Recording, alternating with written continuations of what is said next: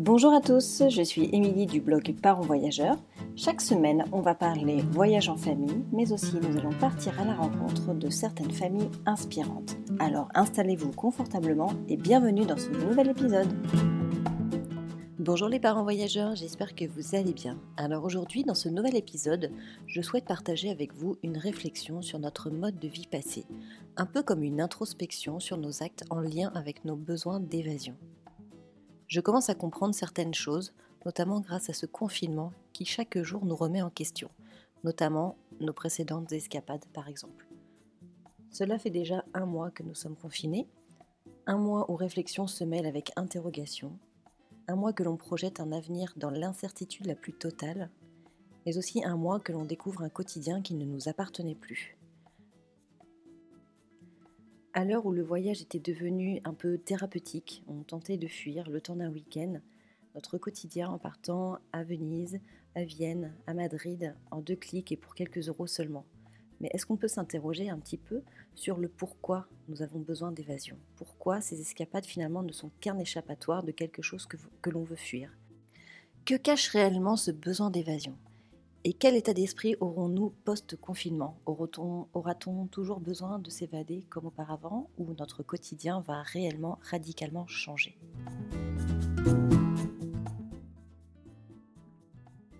Alors ce besoin d'évasion, c'est avant tout pour le plaisir. On se l'est tous dit un jour ou l'autre, j'ai envie de partir en week-end, j'ai envie de me changer les idées, j'ai envie de prendre l'air, j'ai besoin de me déconnecter. Voilà, ces phrases, on les entend, est dans une société où le rythme est juste infernal. Comme si notre quotidien nous étouffait, nous possédait, et que nous souhaitions sortir de ces griffes durant quelques jours. Alors partir en week-end, c'est avant tout nous changer les idées, c'est vrai, de voir autre chose, ou au contraire retrouver un lieu qui nous est cher ou un lieu qui nous ressource. S'échapper quelques jours, c'est comme un arrêt dans le temps, une bulle qu'on se crée avec sa famille, ou seul d'ailleurs. Mais après, il se passe quoi? On en a envie encore et encore et toujours plus.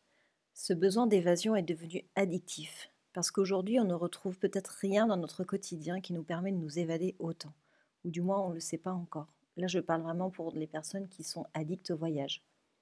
S'évader, cela fait du bien à partir du moment où on le fait pour de bonnes raisons. S'évader ne rendra pas votre vie plus rose si chez nous, si chez vous, au quotidien, la vie est morose un travail non épanouissant, une vie de famille compliquée. Une escapade sera une bouffée d'oxygène pour retrouver des forces, mais cela ne changera en rien votre bonheur au quotidien. Il faut bien dissocier la notion de plaisir qui est éphémère et la notion de joie qui est vraiment à l'intérieur de nous. Alors je vous en avais déjà parlé, pour moi le tourisme en tant que tel est vraiment une forme de consommation. Partir en week-end à Rome pour changer d'air revient au même pour moi que d'aller dans un magasin et s'acheter un sac Vuitton. Pensez que ce voyage sera bon pour vous. Oui, il vous fera du bien à l'instant T, mais, mais ce phénomène sera éphémère, un peu comme votre sac à main qui restera au final dans le placard. Et puis, au prochain coup dur ou au prochain coup de mou, l'envie ressurgira et vous aurez envie de nouveau de faire les magasins ou de vous reprendre un billet d'avion. Donc, mon interrogation aujourd'hui, c'est se dire quoi? Pourquoi on a autant besoin de souffler? Quel est notre poids lourd dans notre quotidien qui nous pousse à consommer toujours plus? Que ça peut être d'ailleurs en voyage ou autre chose d'ailleurs. Qu'est-ce qui nous apporte vraiment? Qu'est-ce que nous apportent vraiment nos escapades et nos voyages? Est-ce que ce sont vraiment des escapades raisonnées? Voilà, c'est toutes ces interrogations que je, que je me pose et que je continue à me poser sans forcément l'idée de trouver une réponse, mais cette réflexion me pousse forcément à envisager de voyager autrement par la suite.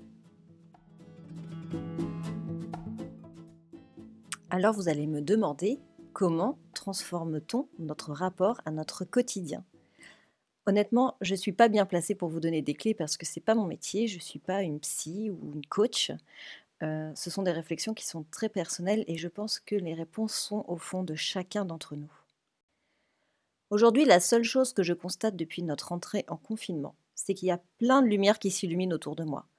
J'ouvre les yeux sur une multitude de choses. Alors je découvre un quotidien qui est différent, comme si un voile s'était levé et qui m'avait mise face à mes propres responsabilités. Oui, en fait, c'est assez étrange et je vous assure que je ne prends pas de substances illicites. Mais n'ayant pas, de, n'ayant pas de vision à long terme, je m'accroche à mon quotidien qui m'apporte évidemment son lot de joie et de déception. Je me dis chaque jour après l'autre. Pas de projection inutile. Je deviens donc acteur de mon quotidien. Donc, on le subit beaucoup plus évidemment parce que la privation de liberté est insupportable, mais si on voyait les choses sous un autre angle. Cette bulle hors du temps que nous offre la vie, est-ce que c'est pas un message d'alerte sur, sur nos comportements irrationnels? Est-ce que c'est un signe pour nous montrer que l'on n'a pas besoin de beaucoup plus de choses finalement pour être heureux? Est-ce que c'est un message pour nous montrer réellement tout ce qu'on a de positif auprès de nous? Ou au contraire, un message qui fera l'électrochoc auprès de certaines personnes qui se rendent compte que leur vie actuelle ne leur correspond plus du tout? Alors pour revenir à nos escapades, nos escapades ne nous libèrent pas de notre quotidien. Notre quotidien ne doit plus être subi. On doit redevenir acteur en le prenant en main, mais aussi en sachant l'apprécier. Retrouver des petits bonheurs, prendre le temps de prendre le temps. Faire des choses en pleine conscience, faire des choses qui nous font plaisir, faire des choses qui nous font envie, partager des moments avec notre famille, se recentrer sur l'essentiel. Je pense que la clé, c'est de ne plus subir notre quotidien, mais de l'investir. C'est exactement ce que nous faisons en ce moment, en fait toutes les personnes qui sont confinées, à 90%, reviennent sur des choses essentielles de la vie. On tente de trouver un équilibre entre, toutes nos casquettes et on essaye de profiter des petits plaisirs à défaut d'en avoir des plus gros. On apprend à apprécier ce que l'on a. Ma réflexion est donc comment vont se traduire nos prochaines escapades? Parce que qu'est-ce qu'on a besoin d'aller chercher de plus après ça? Et je pense qu'avec ces nouvelles clés, nos besoins d'évasion vont évoluer aussi. Peut-être que nous arriverons à un tourisme plus responsable, euh, où l'expérience deviendra la priorité sur la distance, et l'évasion et le côté euh, voyage ne sera plus un échappatoire, mais juste un moment qu'on va vivre en pleine conscience.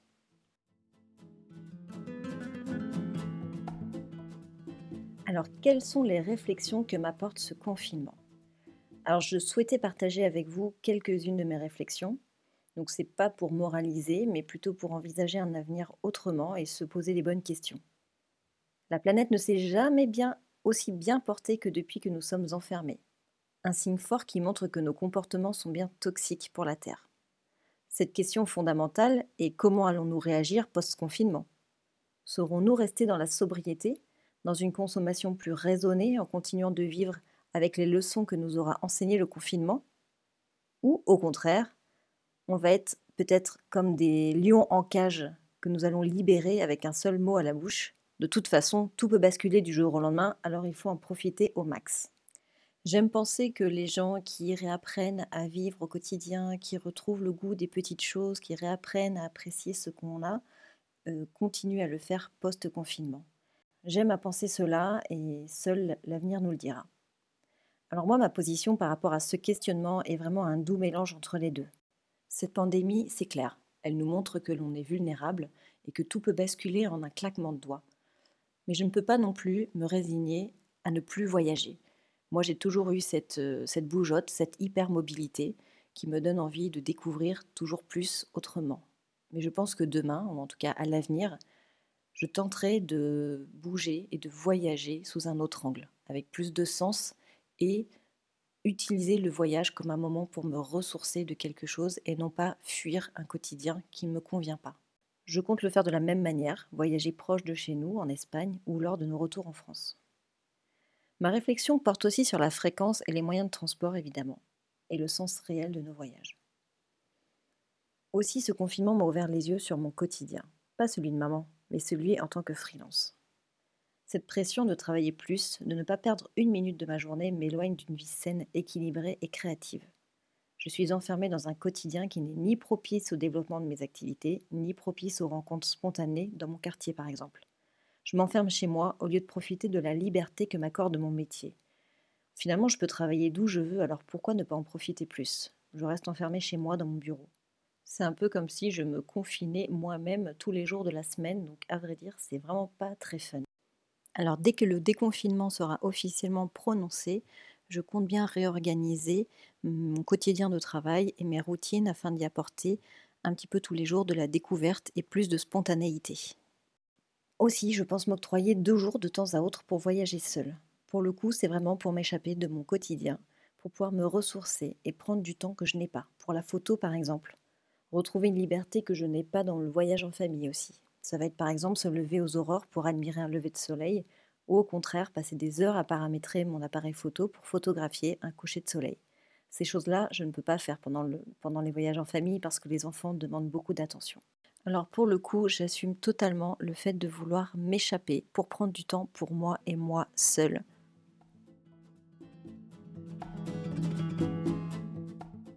Alors la dernière réflexion que je souhaiterais partager avec vous, c'est l'importance d'être bien chez soi.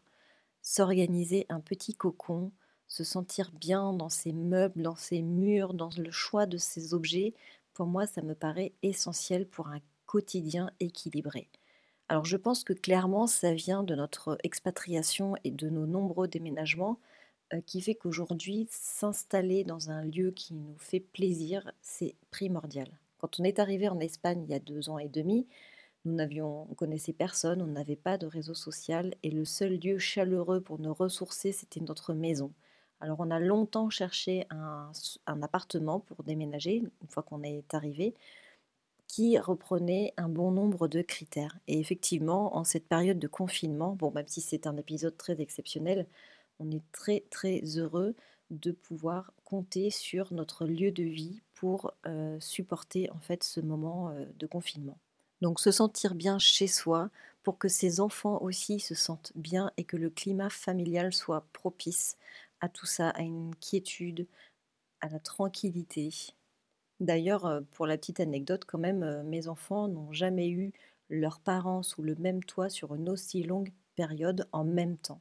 Donc cet épisode est assez rare et finalement c'est pour ça que les enfants sont hyper heureux parce que ben juste leur bonheur réside à avoir leurs parents, avoir de l'amour et de l'attention. Donc comme quoi il faut pas énormément de choses apporter un petit peu de joie à notre quotidien. Voilà, cet épisode est terminé. J'espère qu'il vous aura apporté quelques pistes de réflexion pour nos prochains voyages et pour nos comportements post-confinement. En attendant, je vous souhaite une très très belle semaine. Je vous dis à mercredi prochain. Et si vous avez aimé cet épisode, la meilleure façon de le soutenir, c'est de laisser 5 étoiles et un petit commentaire sur votre plateforme d'écoute. Voilà, à mercredi prochain. Ciao ciao Thank you.